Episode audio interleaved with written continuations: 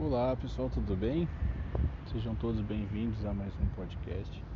Eu estou no centro de Curitiba, meu horário de almoço, sentado numa praça, embaixo de uma árvore, de pé no chão, uns pássaros pra lá e pra cá, barulho dos carros, o vento.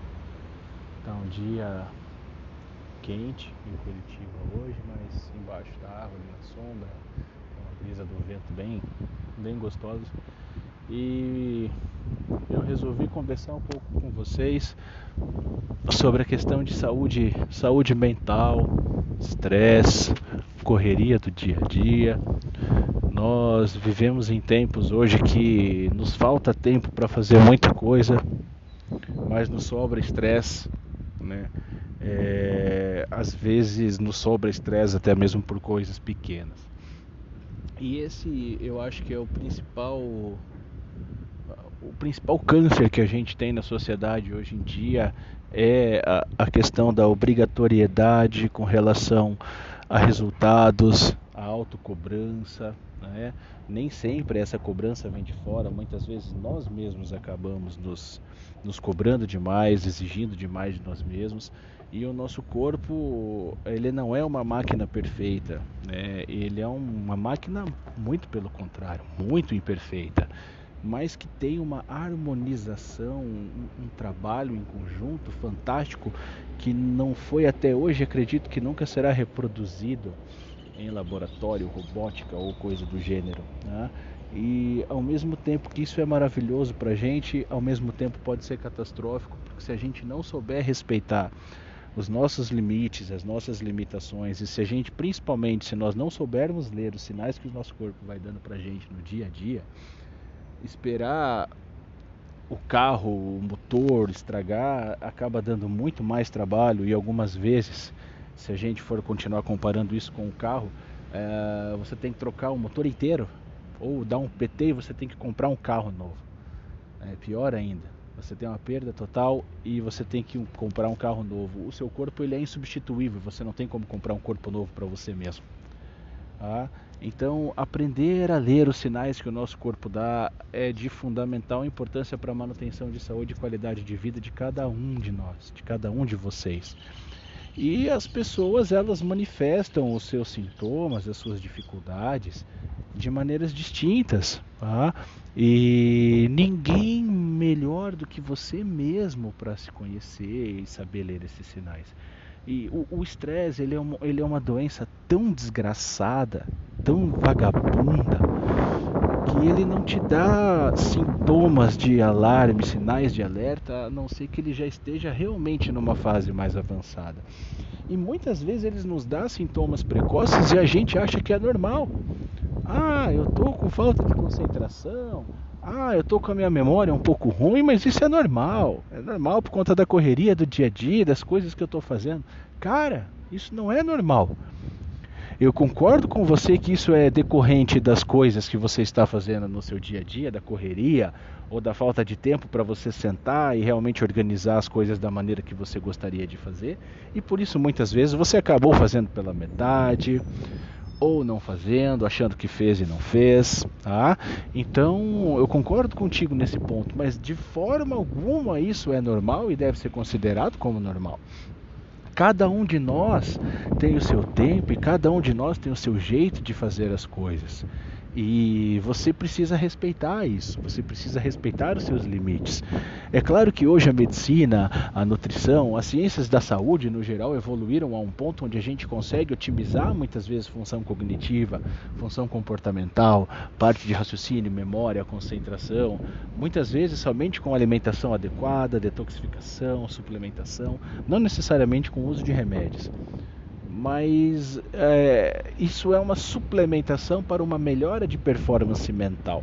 A gente não deve aguardar uh, acontecer uh, o crash para a gente agir. Né? O nosso organismo ele tem uma blindagem contra o estresse muito eficiente, mas ela, claro, tem pontos falhos e ela não é eterna. A resistência dela chega uma hora que termina e aí tu começa a ter problema com sono, começa a ter problema de compulsão alimentar ou algumas vezes não sente fome em tempo algum, queda de cabelo, né? perda de massa muscular, perda de saúde, vigor físico, libido, tá?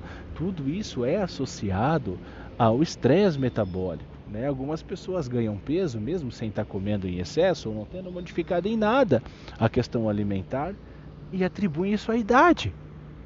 Quantos de vocês já não fizeram isso ou quantos de vocês já não conhecem alguém que fez isso alguma vez na vida? Ah, eu comecei a engordar agora depois dos 40, mas é porque eu fiz 40 anos teu relógio biológico, ele não marca a data dessa maneira, meu querido. O teu corpo não sabe se você está exatamente com 30, 40 ou 50. Ele tem uma idade biológica que vai ser correspondente àquilo que tu fez a tua vida inteira com o teu organismo. E isso a gente leva em conta toda a parte de saúde, doença, alimentação, estresse, sono, exercício físico. Tá? Então, a, a gente precisa de um tempo conosco. A gente precisa de um tempo para fazer coisas que a gente gosta. Muitas vezes o paciente chega no consultório e olha, Gustavo, eu não gosto de academia, eu não vou ficar. Cara, eu não estou te pedindo para puxar ferro se você não gosta. Ah, até porque assim, a, a ideia, na verdade, é criar um hábito e uma rotina de vida saudável para isso você tem que fazer coisas na medida do possível, obviamente, que também te traga prazer, que te traga uma recompensa é, agradável quando você executa aquilo. É claro que você, ah, não, mas eu me sinto bem comendo um pote de brigadeiro de colher. Cara, não, dá, não é isso que a gente está falando. Mas se de repente você não gosta de musculação e você gosta de nadar, você gosta de jogar basquete, você gosta de jogar vôlei, você gosta de atividades ao ar livre, Vá fazer isso.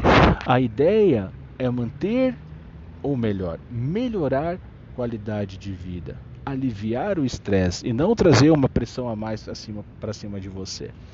É, isso também vale para a questão alimentar. Muitas vezes a pessoa vê, ah, é porque eu estou cansada, que eu estou ganhando peso, porque estou estressada, porque minha autoestima está baixa, porque isso me estressa, eu acordo inchada, me olho no espelho, não gosto do que eu vejo. Quantos de vocês já não passaram por algo semelhante? E aí a primeira coisa que a pessoa tem em mente é: vou fazer dieta, vou fazer dieta.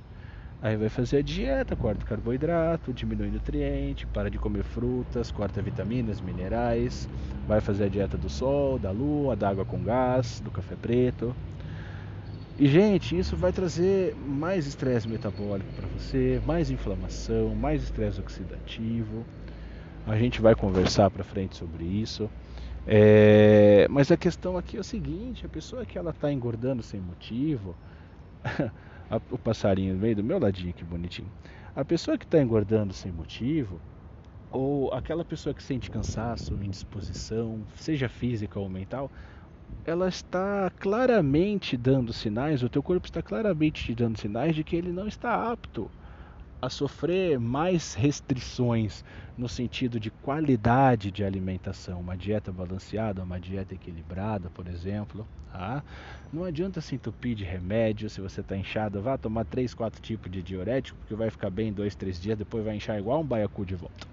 Isso não resolve, gente. Isso não resolve.